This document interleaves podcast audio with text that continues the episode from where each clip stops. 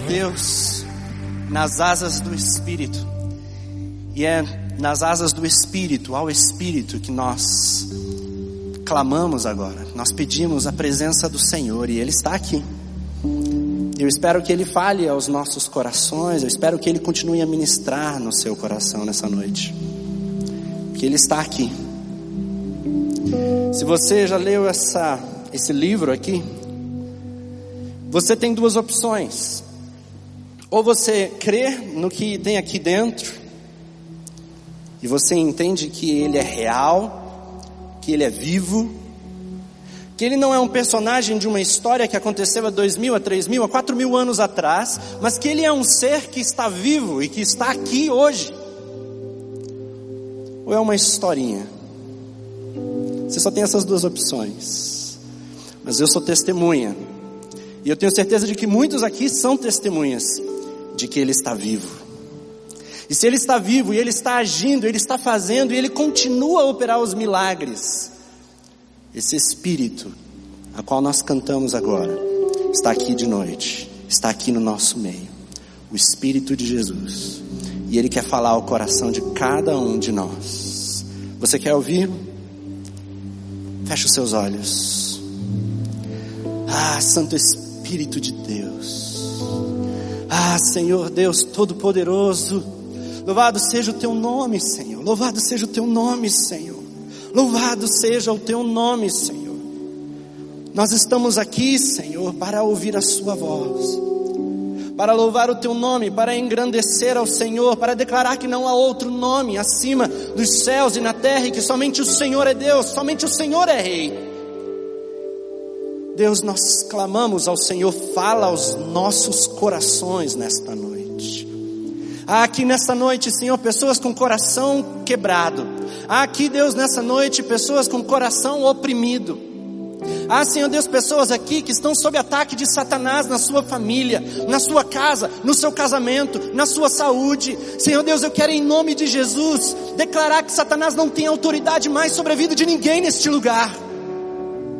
E que todo o poder de Satanás seja quebrado em nome de Jesus. E que o teu Espírito Santo, o teu Espírito de amor, o teu Espírito de poder, o teu Espírito da verdade, venha reinar sobre as nossas vidas e romper todas as cadeias. Em nome de Jesus. E que o Senhor, ó Pai, venha ministrar no nosso meio nessa, nessa noite. Em nome do Senhor Jesus. Amém, Pai. Amém, Senhor. Pode sentar, querido. Eu sou Eliezer. Eu eu luto contra a baixa autoestima, a ansiedade e mais uma listinha, que é melhor eu não entrar muito nos detalhes. Mas pela graça de Deus, o Senhor tem tem renovado as forças, a esperança, a visão e aquilo que Deus tem feito nas nossas vidas é por meio da sua graça. Eu hoje tenho a oportunidade de dirigir uma agência missionária interdenominacional que ela é conhecida como CCI Brasil. Nós acabamos de mudar o nome dela para Crossover Global. Nós estamos operando em 28 países hoje no mundo. Só país tranquilinho, né? Aonde não tem trabalho de igreja, nós estamos plantando igrejas na Índia, no Nepal, estamos trabalhando no Oriente Médio, na Turquia, na Jordânia, na Palestina, fazemos trabalhos aí na Indonésia, em vários outros lugares pelo mundo, Cazaquistão, Uzbequistão, né? Só lugar bem tranquilinho. E Deus tem me dado esse privilégio de estar dirigindo essa agência missionária aqui no Brasil, a base brasileira, aonde temos obreiros, missionários nossos em vários contextos, em vários lugares aí pelo mundo, é, levando a palavra de Deus e plantando igrejas. Mas eu não vou falar, não vim falar de missões hoje, ainda que, né, eu não consigo, né, eu tenho que falar de missões sempre, mas hoje o, o assunto não é missões. Hoje nós vamos falar sobre na mira da verdade. E eu quero que você abra sua Bíblia em 2 Coríntios capítulo 5, versículo 17. Nós vamos passear bastante na palavra de Deus hoje. Nós vamos ler muitos textos Então se prepara aí para dar uma passeada na Bíblia. 2 Coríntios 5, versículo 17. É um texto que vale a pena decorar se você ainda não decorou. Ele é muito importante. Diz assim: Assim que, se alguém está em Cristo, nova criatura é, as coisas velhas já passaram, eis que tudo se fez novo. Na mira da verdade, por que na mira da verdade? Porque infelizmente muitos cristãos, muitas pessoas têm vivido ainda debaixo de mentiras. E nós precisamos conhecer a verdade, porque é a verdade que nos liberta das mentiras. A verdade que vem da palavra de Deus é a luz de Cristo, a luz da Sua palavra, que é lançada sobre as trevas do nosso coração, então nós enxergamos aquilo que antes nós não enxergávamos. E por isso nessa noite nós vamos falar sobre algumas verdades muito importantes, imprescindíveis para cada um de nós que estamos aqui nessa noite. Verdades que dizem respeito a uma jornada de fé que cada cristão tem com Deus. Você está em algum momento dessa jornada de fé. E eu quero salientar cada uma dessas, cada um des, dessas verdades aqui importantes para nós. E nós vamos aprender a partir da história do povo de Israel. Por que a partir da história do povo de Israel? Quando a gente começa a ler a Bíblia lá em Gênesis capítulo 1, a gente vê Deus criando o mundo e aí vem o pecado. Gênesis 3. Adão e Eva pecam e aí parece que as coisas só pioram, né? Caim mata Abel. Você vê a situação fica tão ruim, depois Deus manda o dilúvio. E aí você pensa, agora vai resolver. Aí o povo faz uma torre e desobedece a Deus e as coisas parece que não, parece que não tem esperança. Mas Deus, em, na sua história, ele nunca perdeu o controle. Deus, ele tinha um plano. E ainda que tudo ao redor daquela, da história e do início da nossa história como humanidade, parece não ter esperança, existe esperança, existe um plano. E Deus tinha um plano. Lá em Gênesis capítulo 12, Deus chama Abraão e Deus fala para Abraão: Eu tenho um plano e eu vou compartilhar com você esse plano. Vou fazer de você uma nação. E aí vem Isaac, vem Jacó, e a partir de Isaac e Jacó vem então o povo de Israel. E Deus então faz nascer uma nação, uma nação que tem um propósito, que é a nação de Israel, num tempo onde não parecia haver propósito para nada, onde era um caos. Deus tinha um plano para a formação daquela nação. E esse plano a gente vai ler em todo o Antigo Testamento que Deus faz através dessa nação, e lá no Novo Testamento, por causa da nação de Israel, do plano que Deus tinha, Deus traz Jesus. E Jesus vem e ele morre na cruz. E fazia parte do plano. E como parte do plano, era que você estivesse hoje à noite aqui, assistindo, participando e ouvindo a mensagem. Porque o Senhor tem um plano. Deus tem um plano para a sua vida. E a primeira verdade que eu quero falar nessa noite é: você foi planejado por Deus. Você foi planejado por Deus. Jeremias 29, versículo 11 diz assim: Porque sou eu que conheço os planos que tenho para vocês, diz o Senhor, planos de fazê-los prosperar e não de lhes causar dano, planos de dar-lhes esperança e um futuro. Deus tem planos para você. Você não nasceu no acaso. Ainda que talvez você não tenha sido desejado ou desejada pelo seu pai ou pela sua mãe, se você está aqui hoje participando, talvez online, você foi planejado por Deus. Você sabe a probabilidade de você ter nascido, a, a pouca probabilidade de você ter nascido? Deus escolheu cada detalhe, cada característica do seu ser. E é importante você entender isso. Deus planejou que você nascesse. Começa com a concepção. Bom, para você ter nascido, você venceu 300 milhões de espermatozoides. Assim, olha, nenhuma corrida de São Silvestre bate o negócio, né? Você conseguiu. E você conseguiu não é porque você era o melhor, não, foi porque Deus quis que você nascesse. Sabe qual a probabilidade de você, de, do espermatozoide certo ir no lugar, no óvulo certo, no dia certo? Tem, uma, tem pessoas que calculam essas coisas, né? Eu estava lendo a probabilidade de 400 quatrilhões. Já parou para pensar? O vestibular, 400 quatrilhões de probabilidade de você não passar, mas você passou. Por que, que você passou? Venceu 400 quatrilhões, porque Deus queria que você nascesse. Querido, eu ouço, muitos, eu ouço muitas histórias de casos e pessoas que foram abandonadas ou de pessoas que, que nasceram por situações ou em circunstâncias em que não eram desejadas.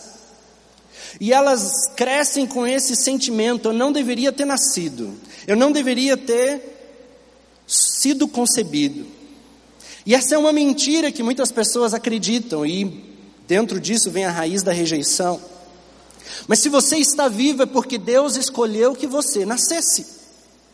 O diabo diz: você não deveria ter nascido, você você deveria ter sido abortado, mas se você não foi abortado e você nasceu é porque o Senhor escolheu.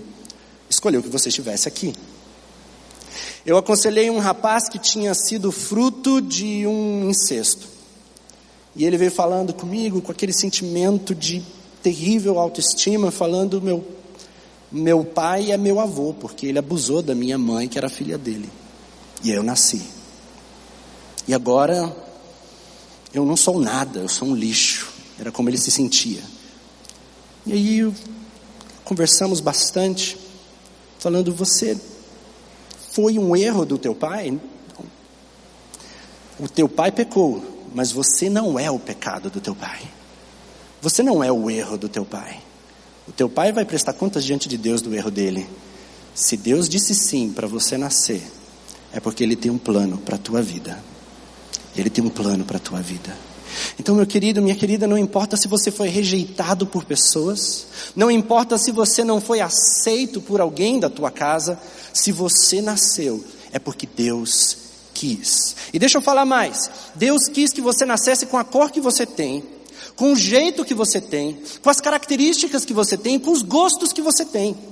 Porque Deus, Ele faz a, a, a, obra dele de uma forma tão tremenda e tão detalhada que ele precisa de pessoas para expressar a sua glória de forma diferente. Quando olhamos para a criação do Senhor, vemos a beleza de Deus nas tão diver, diferentes formas de flores, nas tão diferentes formas das, da criação do Senhor. E nós olhamos a beleza e a graça de Deus expressas ali. Agora a questão principal é: qual é o propósito de Deus na sua vida? Assim como um piano tem várias notas, cada nota tem um som específico, qual é a tua nota? Para que o Senhor te criou? Deus te criou e Ele tem um propósito na sua vida. Bom, mas isso é básico, isso é simples. Que mais, pastor? Bom, a segunda verdade, uma verdade que se você está aqui, eu acredito você teve um encontro pessoal com Jesus. Então você precisa lembrar desta verdade. O Senhor já te libertou do poder do pecado. Quando a gente tem um encontro com Cristo, quando a gente entrega a nossa vida para Jesus, nós morremos com Ele naquela cruz. Você já parou para pensar o que, que significa a morte de Cristo? A morte de Cristo, ela é a minha morte. Ele morreu no meu lugar. Tem muito crente que que fala assim: Jesus é o Senhor da minha vida, mas ah, Senhor, olha quantos pecados e a multidão dos meus pecados, e vive uma vida derrotada porque não tomou posse da vitória conquistada por Cristo na cruz continuam olhando para trás e se esquecem o porquê Jesus morreu. Nós precisamos olhar para frente. O Senhor te deu vitória na cruz, Ele pagou os seus pecados na cruz. Bom, a nação de Israel tem uma história muito similar à nossa. ainda que ela tenha sido criada por Deus e ela cresce, nós lemos lá em Gênesis que um, chega um momento em que eles são escravizados pelos egípcios. E é no contexto dessa escravidão do Egito, no pecado, que o Senhor manda Moisés.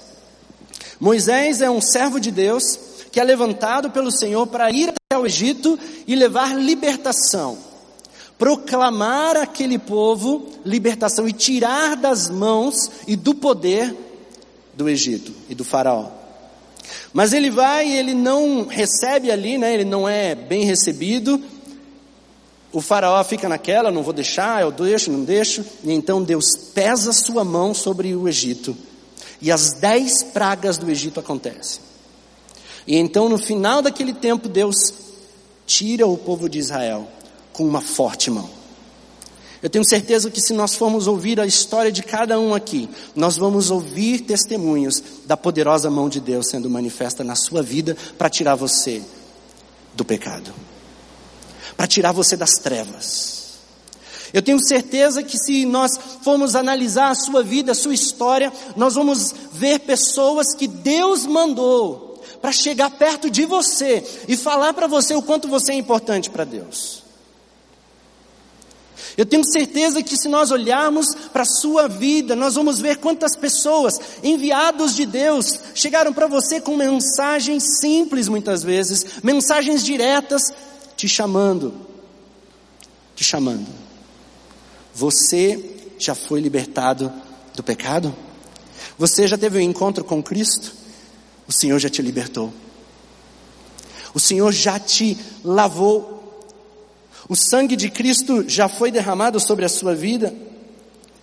Se você é uma pessoa que foi alcançada por Cristo, o pecado já não tem mais poder sobre você. Você foi crucificado com Cristo naquela cruz.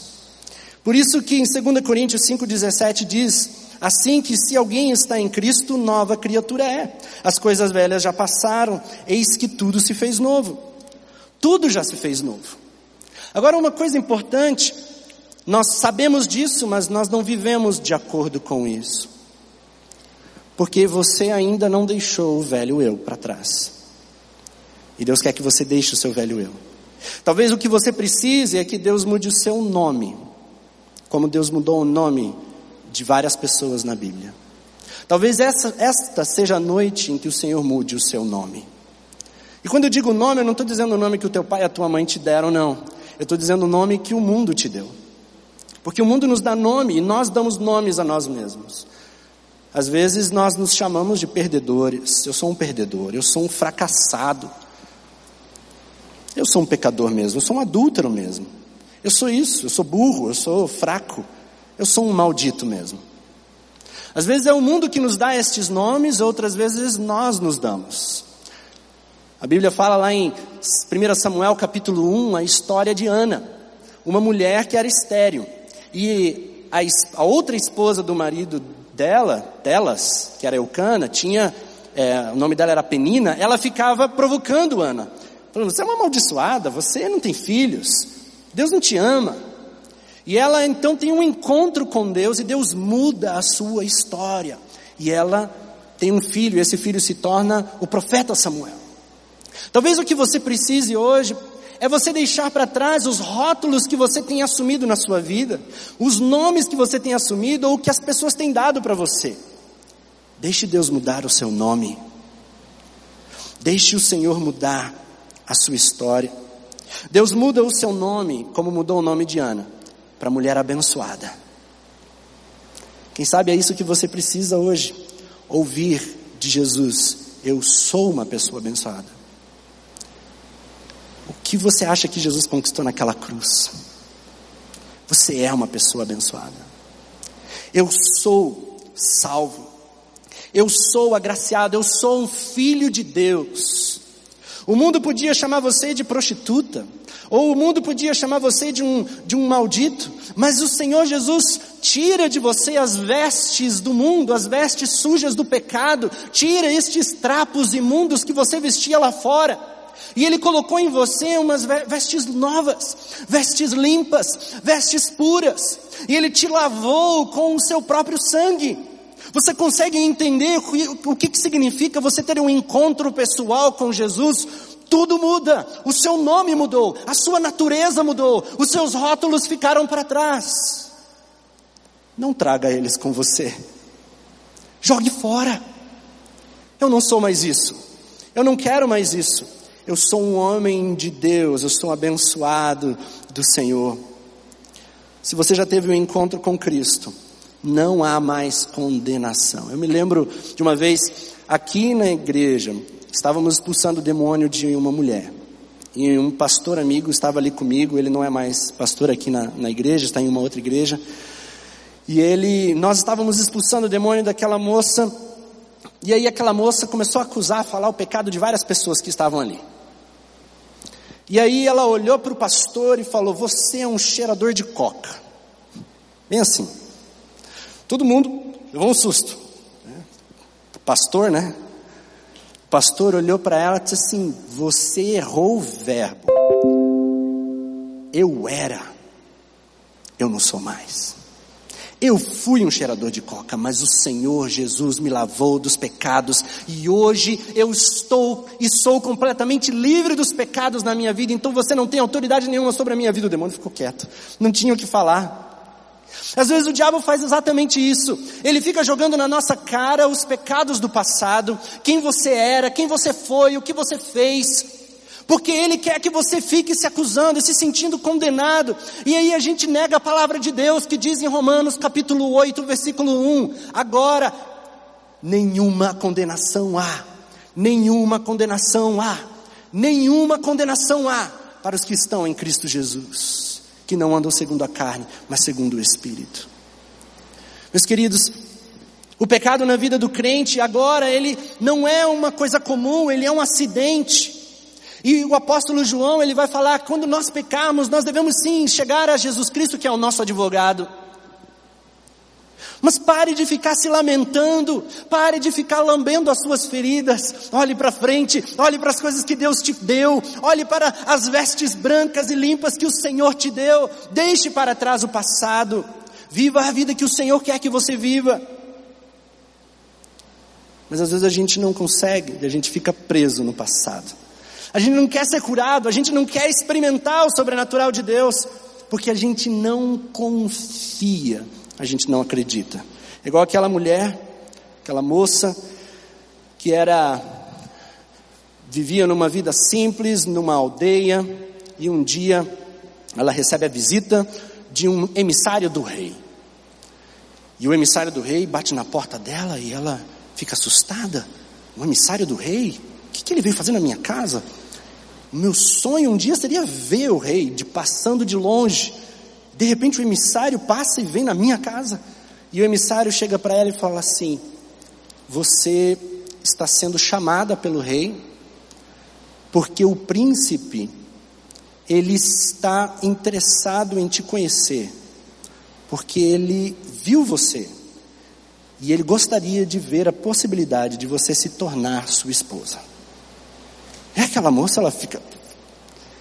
Isso é loucura, né? Isso é uma piada que você está fazendo. E o emissário fala: Não, isso é sério.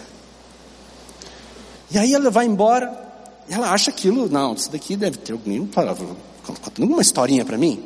E ela fala para as pessoas, né? Falou assim: o emissário do rei veio aqui e falou isso. Imagina eu ser princesa, agora casar com o filho do rei. E aí as pessoas começam a rir dela, começam a tirar sarro dela, começam a falar. E aí ela começa a dizer: Eu acho que não é bem isso mesmo, não. Acho que não é verdade. É, imagina eu, uma princesa. E aí ela não vai. Dá um tempo, o próprio príncipe vai na porta da casa dela. E aí vem falar com ela e perguntando: Por que, que você não aceitou o meu convite? Eu gostaria que você fosse lá no meu palácio para conversar com meu pai. E aí ela fica assustada, ela não sabe o que dizer. E aí o príncipe vai embora e ela fica naquele estado. E aí ela fala para as pessoas: o próprio príncipe veio na minha casa. E as pessoas riem dela, falando assim: você tem, tem um problema na tua cabeça, né? Imagina que é isso. E aí ela também não vai. Dá um tempo, o príncipe se casa com outra pessoa. Sabe quantas vezes nós. Desculpa a história das princesas, né? Mas é que a minha vida agora com as minhas duas filhinhas está cheio de histórias de meninas, sabe? Cheio de história de princesas, né? E. Mas às vezes a gente está igual a essa moça. Igualzinho. A gente não acredita. Quem sou eu? Jesus morreu por mim? Por mim? Meus pecados todos foram lavados? Não. E a gente não toma posse daquilo que o Senhor quer dar para a gente.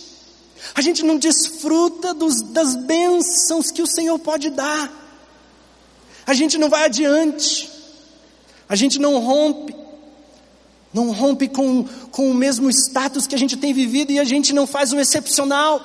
E querido, Jesus morreu na cruz para você viver o excepcional, não para você viver o comum.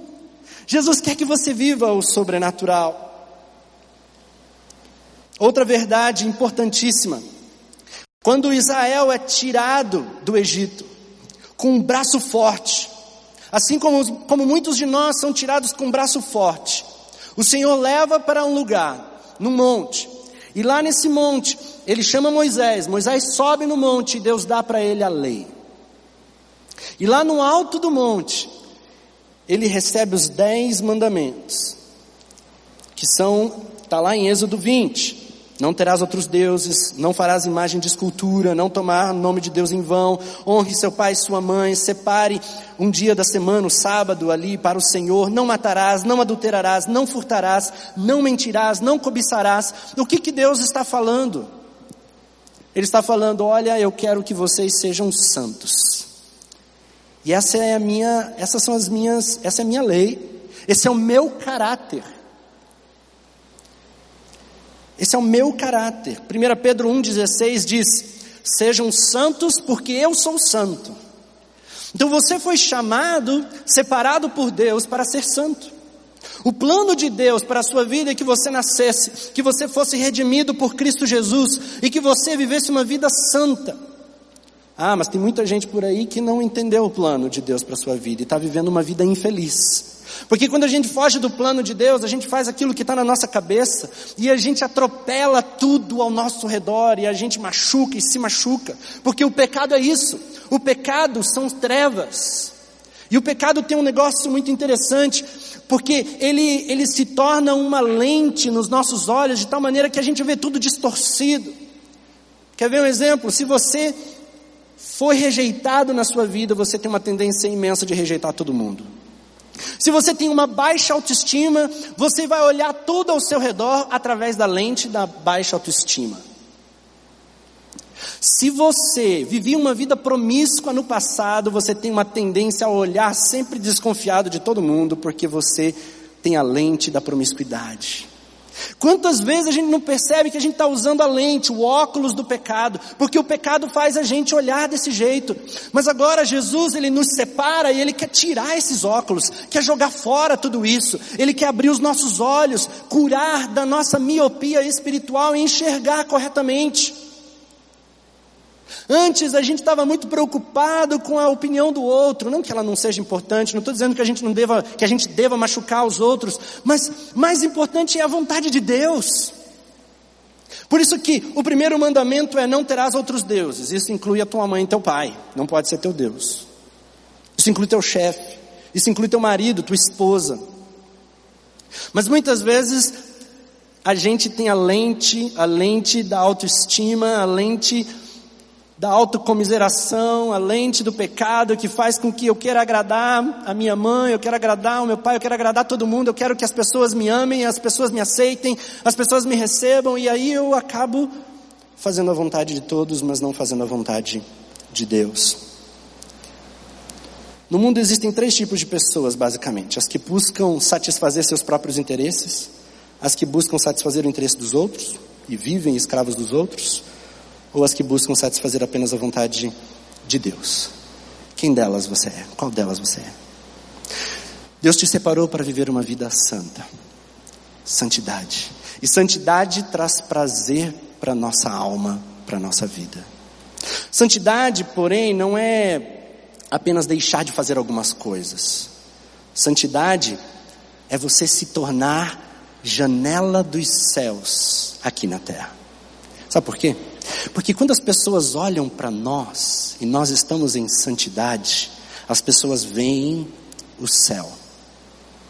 Quando as pessoas olham para nós e nós estamos andando com Deus, elas veem Deus. E essa é a intenção, porque nós, quando andamos em santidade nessa vida, nós brilhamos. Eu não estou falando um brilho físico aqui, real. Tem uma coisa estranha, uma coisa diferente. As pessoas são atraídas por isso. Há um perfume, como o apóstolo Paulo fala, esse perfume atrai as pessoas a nós e a Cristo. Elas falam, tem alguma coisa diferente em você. Eu tenho andado muito de Uber ultimamente, porque a gente está com um carro só e trabalhando longe, a gente, eu vou bastante de Uber. E é muito interessante, porque de vez em quando eu, sento, eu entro no Uber, motorista, já aconteceu já várias vezes, ele fala assim, olha, eu não sei porquê, mas tem alguma coisa diferente em você. Eu, ah, eu preciso abrir meu coração, eu não estou muito bem. E começa a falar. Já teve caso da pessoa chorar, parar no meio do caminho, orar com a pessoa. Esses dias eu estava lá, entrei no carro lá, tudo bem, olha que Deus abençoe. Ele falou assim: Ai, obrigado, eu preciso falar para você, eu estou traindo a minha esposa. Falei, sério? E aí a gente foi, eu fui ministrando ao coração dele durante toda a viagem.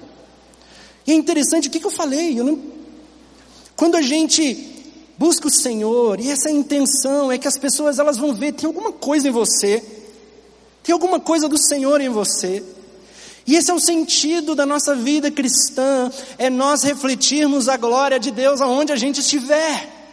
Aonde você estiver, as pessoas precisam ser atraídas ao Senhor. Quarta verdade. Olha só, você foi feito como tabernáculo móvel nesta terra. Deus te chamou para ser um tabernáculo móvel nesta terra.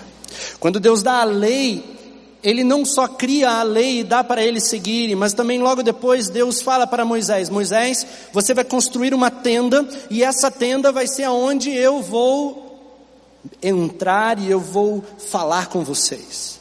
É a tenda do encontro, é o tabernáculo. Esse vai ser o lugar onde vocês vão fazer algumas coisas. E é bem interessante, porque no, no Antigo Testamento, ali você vê em Gênesis, Moisés levou um capítulo para falar sobre a criação do mundo, não é? Gênesis 1. Mas ele levou cinco capítulos para falar sobre a criação do tabernáculo. Tem alguma coisa de especial aqui. Por que tem tanto detalhe? O tabernáculo criado por Deus é essa representação do lugar aonde Deus mora no Antigo Testamento. Mais tarde, o tabernáculo se torna o templo de Jerusalém. E depois, em Jesus, Jesus torna eu e você o seu templo. Nós somos o templo de Deus. Deus sempre planejou isso. O plano de Deus era que eu e você nos tornássemos a sua casa, a sua morada, o seu tabernáculo. Então nós precisamos olhar para, para o tabernáculo e olharmos com atenção para a nossa vida.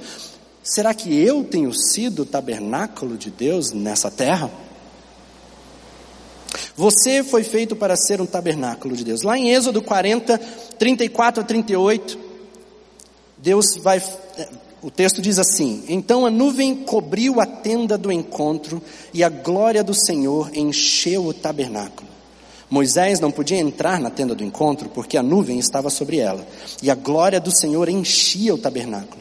Sempre que a nuvem se erguia sobre o tabernáculo, os israelitas seguiam viagem, mas se a nuvem não se erguia, eles não prosseguiam, só partiam no dia em que ela se erguesse. De dia a nuvem do Senhor ficava sobre o tabernáculo, e de noite havia fogo na nuvem, à vista de toda a nação de Israel e em todas as suas viagens. Olha que interessante Deus, quando ele, eles terminam o tabernáculo, ele desce como uma nuvem, a tal ponto que Moisés não consegue nem entrar. E nós temos ali nos textos do Pentateuco, nos cinco primeiros livros na Bíblia, várias vezes quando ele entra na presença de Deus no tabernáculo e a nuvem descia e se encontrava com Moisés. Era o lugar onde os servos de Deus iam para buscar o Senhor. Era um lugar onde Deus falava, é um lugar onde a gente consulta o Senhor, onde a gente ouve a Sua voz, onde a gente busca a Sua face. Esse é um lugar que foi criado para isso. Nós sabemos no Novo Testamento que agora Ele mora em nós, e Jesus nos chama atenção quando Ele diz assim: Olha, quando você for buscar a Deus, fecha a porta do seu quarto. Em outras palavras, transforma o teu quarto no teu tabernáculo. O tabernáculo ele era móvel, ele ia para onde Deus queria que fosse. A nuvem subia e ia. E então o povo levantava acampamento e seguia a nuvem. Mas nós só podemos seguir a nuvem se nós estivermos atentos à voz e à presença de Deus. Você está atento à voz de Deus? Será que a nuvem da sua vida, a nuvem da presença de Deus já não se moveu e você não foi atrás dela? Será que Deus já não mandou? Sai do lugar que você está. Para de fazer o que você está fazendo. Sai desse relacionamento. Sai desse trabalho. Larga isso. Vai nessa direção. Eu tenho um plano para você. E você não ouviu. Porque você não estava atento. Você não estava buscando a voz de Deus. E o Senhor foi e você ficou. Nós precisamos ser tabernáculo do Senhor. É na presença de Deus que precisamos caminhar. Eu me lembro, esse é um valor que todos nós lutamos. De vez em quando a gente esquece que a gente precisa buscar a Deus todos os dias. Me lembro de uma vez, eu estava orando pelas pessoas com quem trabalham comigo, e, e eu estava orando por cada uma delas. E aí, de repente, eu orei por uma moça, e essa moça, estava orando por ela, Deus abençoa ela. E aí Deus colocou na minha mente, naquela hora, uma imagem dela na cama com um, um namorado. E aí eu parei e disse assim: para com isso, isso é coisa da tua cabeça. Continuo orando, continuei orando por outras pessoas. E de novo aquilo veio na minha cabeça. Eu falei, Deus abençoa ela, cuida dela, mas meu coração ficou pesado. Ficou pesado. Eu terminei de orar pelas pessoas da minha equipe. Eu parei e eu fiquei incomodado. Isso é coisa da tua cabeça. Não, isso que não é nada sério. Eu peguei, ah, quer saber? Eu vou ligar. Peguei o telefone e liguei para ela. Oi, fulana, tudo bem? Como é que você está? Oi, pastor. Nossa, me ligando? Foi? Tá tudo certo? Não, tá tudo bem. Então eu estava orando aqui por você e eu me senti incomodado. Eu queria saber como é que está teu namoro. Tá tudo certo? E ela começou a chorar, chorar. Ah, pastor, me perdoa, pastor. Ontem meu namorado veio para cima de mim e, e a gente foi para a cama. Eu perdi a minha virgindade ontem à noite, eu não sei o que fazer com a minha vida. Estou me sentindo perdida. Fiz besteira. Deus, no momento em que a gente busca e consulta o Senhor, o Senhor fala com a gente. Eu pude chamar aquela moça, ministrei o coração dela, a gente caminhou junto, e pela graça de Deus ela não se perdeu.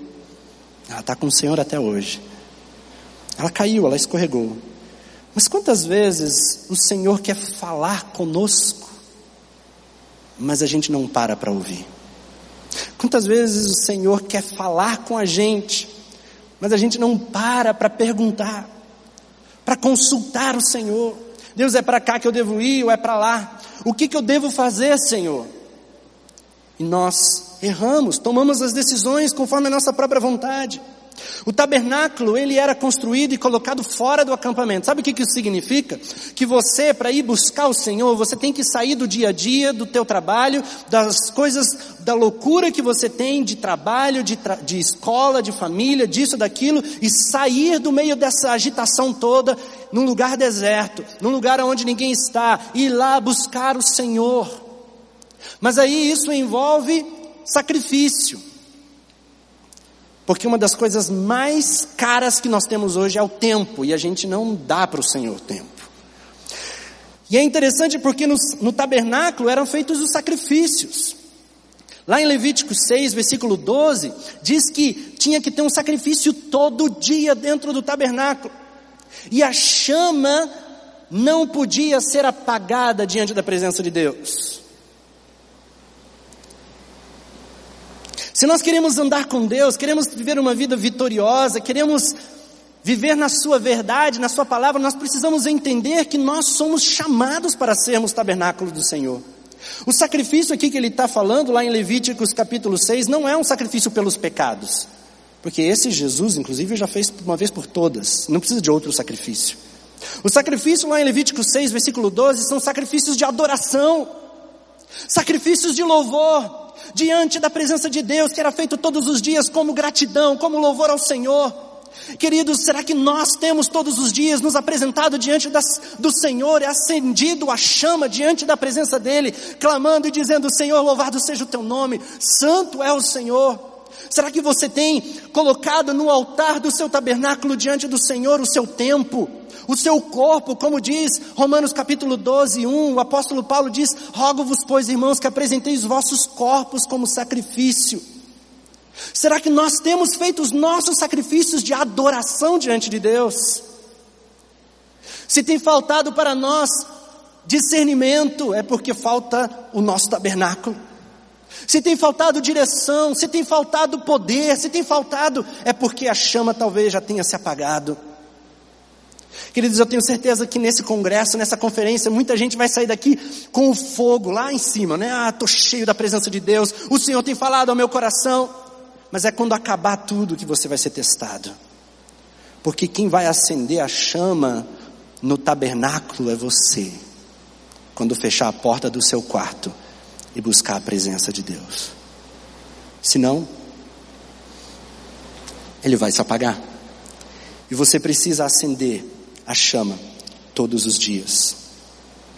Quinto e último, Deus fez de você um valente do seu reino. Veja, Deus não tem um plano apenas para você viver essa vida como qualquer pessoa. Ele quer que você conquiste. Ele quer que você vença. Ele quer que você construa o seu reino nesta terra. Depois que o povo de Israel passou 40 anos no deserto, chega o momento em que Deus fala: vai para Canaã, chegou a hora. Agora é Josué que está levando o povo de Israel. Eles atravessam o rio Jordão, Deus abre o rio Jordão. Eles atravessam em seco e aí eles olham Jericó cercada. Eles veem as cidades, eles veem os gigantes, eles veem os desafios e Deus fala: chegou a hora, essa é a hora, você vai conquistar tudo isso. E Deus também quer que nós conquistemos. Deus manda a gente olhar para fora, olhar para o mundo, olhar para Curitiba, olhar para o seu bairro, olhar para a sua família, olhar para os países que estão perdidos, as nações que estão em trevas. E Ele te chama, Ele te manda, te envia, vá e conquiste tudo isso e coloque debaixo do senhorio de Cristo. Leve o meu amor, leve o meu evangelho, leve a minha palavra, transforme este mundo. Israel chega diante de todos aqueles desafios, e é interessante porque Deus fala lá para Josué, dizendo assim: Olha, essa terra que eu prometi para Abraão, Isaac e Jacó, vocês agora vão ter que conquistar. Eu acho muito interessante isso, está lá em Josué 1, 6 e 7, porque Deus já tinha prometido. Por que, que eu tenho que conquistar? Tem gente que fala assim: não, Deus já me deu, né? Então eu só preciso Vamos lá, mentalizar, é meu. Né? Tem uns livros aí que ensinam isso, né? Vamos, vamos lá, mentalizar, é meu, é meu, é meu, é meu, é meu, é meu. Abre o olho, Senhor, tá todo mundo lá ainda. Vamos lá, mentaliza, Deus vai dar. Fecha, ué, o que, que aconteceu? Não está dando certo, Senhor. Minha fé está muito fraca. A fé da palavra de Deus não é a fé da mentalização, é a fé da conquista. É a fé que vai e faz os muros caírem. É Deus que faz o muro cair. Mas você tem que obedecer e cercar a cidade. É Deus quem faz o gigante Golias cair. Mas é um menino pequeno com uma pedrinha na mão que crê e coloca diante de Deus o destino daquela pedra e da sua própria vida. Os gigantes caem quando meninos entram no campo de batalha. Os gigantes caem quando homens e mulheres como eu e você. Nos colocamos com toda a nossa vulnerabilidade, com toda a nossa fraqueza, com toda a nossa história de pequenez, diante dos grandes gigantes que existem nesse mundo e dizemos: Eu vou lutar não no nome do Eliezer aqui, mas no nome do Senhor, Deus dos exércitos, porque Ele me deu vitória sobre esses problemas. E queridos, Deus tem chamado pessoas, muitos têm ouvido, poucos têm respondido e dito: Eis-me aqui, eu quero fazer diferença aqui onde eu estou. Eu quero fazer diferença na minha casa, na minha família. Deus te chamou para ser um valente do Senhor. Deus tem um plano para a sua vida. E esse plano envolve conquistar os grandes adversários da sua vida e os adversários nesse mundo. Você é um valente do Senhor? Ou você tem fugido da batalha? Tem gente desistindo das famílias, tem gente desistindo de viver uma vida santa, tem gente desistindo dos seus casamentos, tem gente desistindo de tudo. Você vai desistir? A verdade é que o Senhor já te deu aquilo que você precisa para conquistar aquilo que Ele te chamou para conquistar.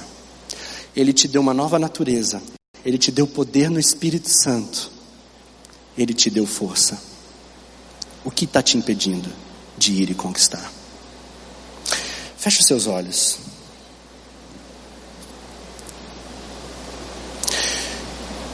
Talvez algumas dessas verdades podem ter batido no seu coração e elas precisam ser meditadas. Mas com certeza o Senhor está falando algumas coisas aqui que precisam de respostas, respostas suas. Será que você precisa de um novo nome? Jogar fora o velho nome que você tem aceito? Os trapos imundos que você tem carregado ainda com você? Será que você precisa tomar um tomar posse daquilo que Jesus conquistou na cruz para você? Sabe as mentiras que nós acreditamos é que o pecado é mais forte do que eu. Eu não sou nada. Eu não sou ninguém. Eu sou um derrotado. Jogue fora as mentiras de Satanás. Eu não vou conseguir. Eu vou conseguir.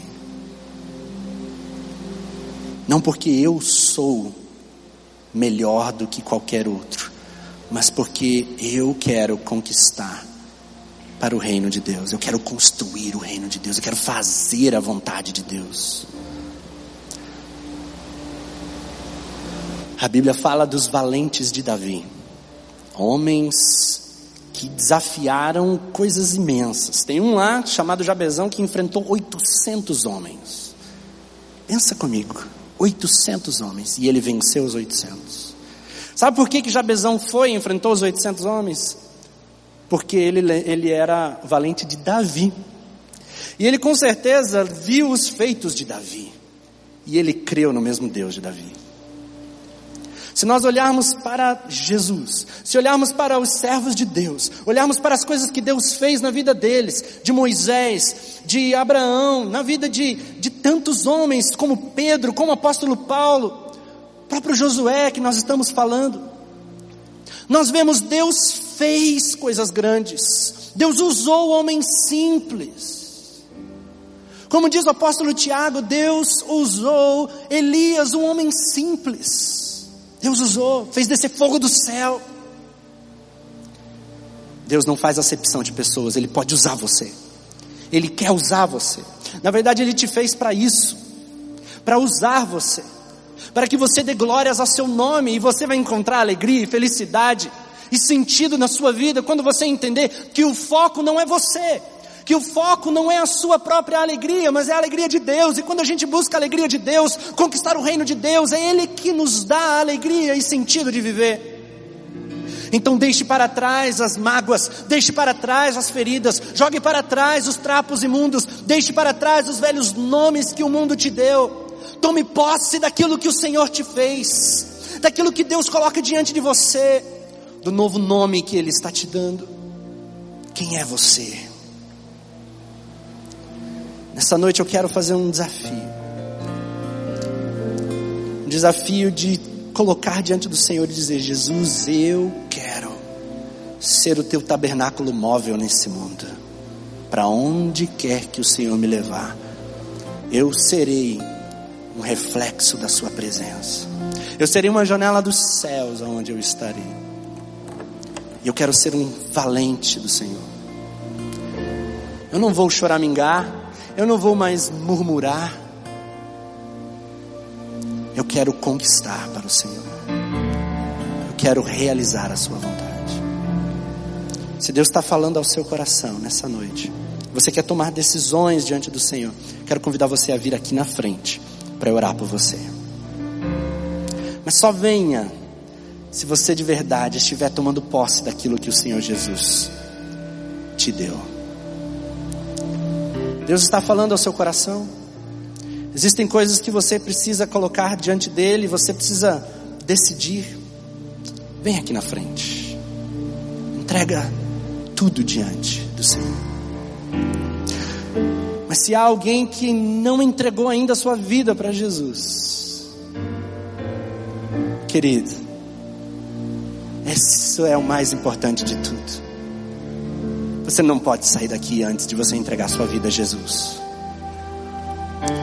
Vem aqui na frente e coloca a sua vida diante do Senhor e diz: Jesus, eu Quero entregar tudo, tudo, tudo, tudo que eu sou, tudo que eu tenho ao Senhor.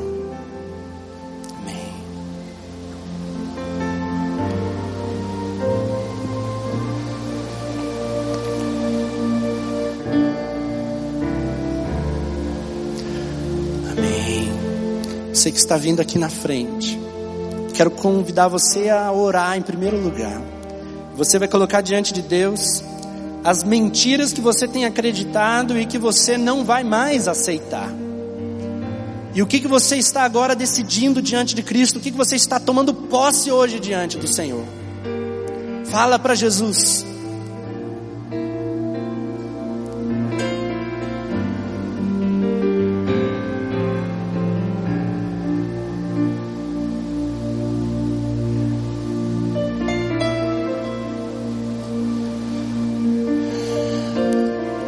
Jesus, nós colocamos diante do Senhor, ó Pai, a vida de cada um aqui na frente. Em nome de Jesus, em nome de Jesus. Venha, Senhor Deus, tocar o coração de cada um deles. O Senhor está aqui. Visita, Senhor Deus, toca no coração de cada um, Pai.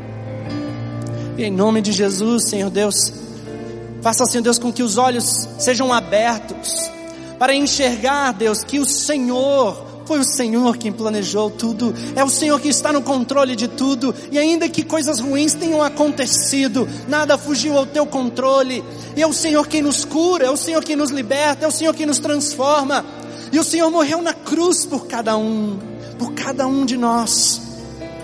E Deus, agora nós precisamos olhar para frente, deixar de olhar para trás assumir a nossa posição como, como tabernáculos do Senhor nesta terra, Senhor. Andar segundo a Sua voz, andar segundo a Sua direção. Em nome de Jesus, derrama sobre cada um dos teus filhos a tua paz, o teu poder, a tua coragem, em nome do Senhor Jesus, Pai. Em nome do Senhor Jesus. Amém, Pai. Amém, Senhor. Não saia, não volte ao seu lugar sem receber oração de alguém. Tem várias pessoas aqui com dialeco. Então fique aqui para você receber uma oração de alguém.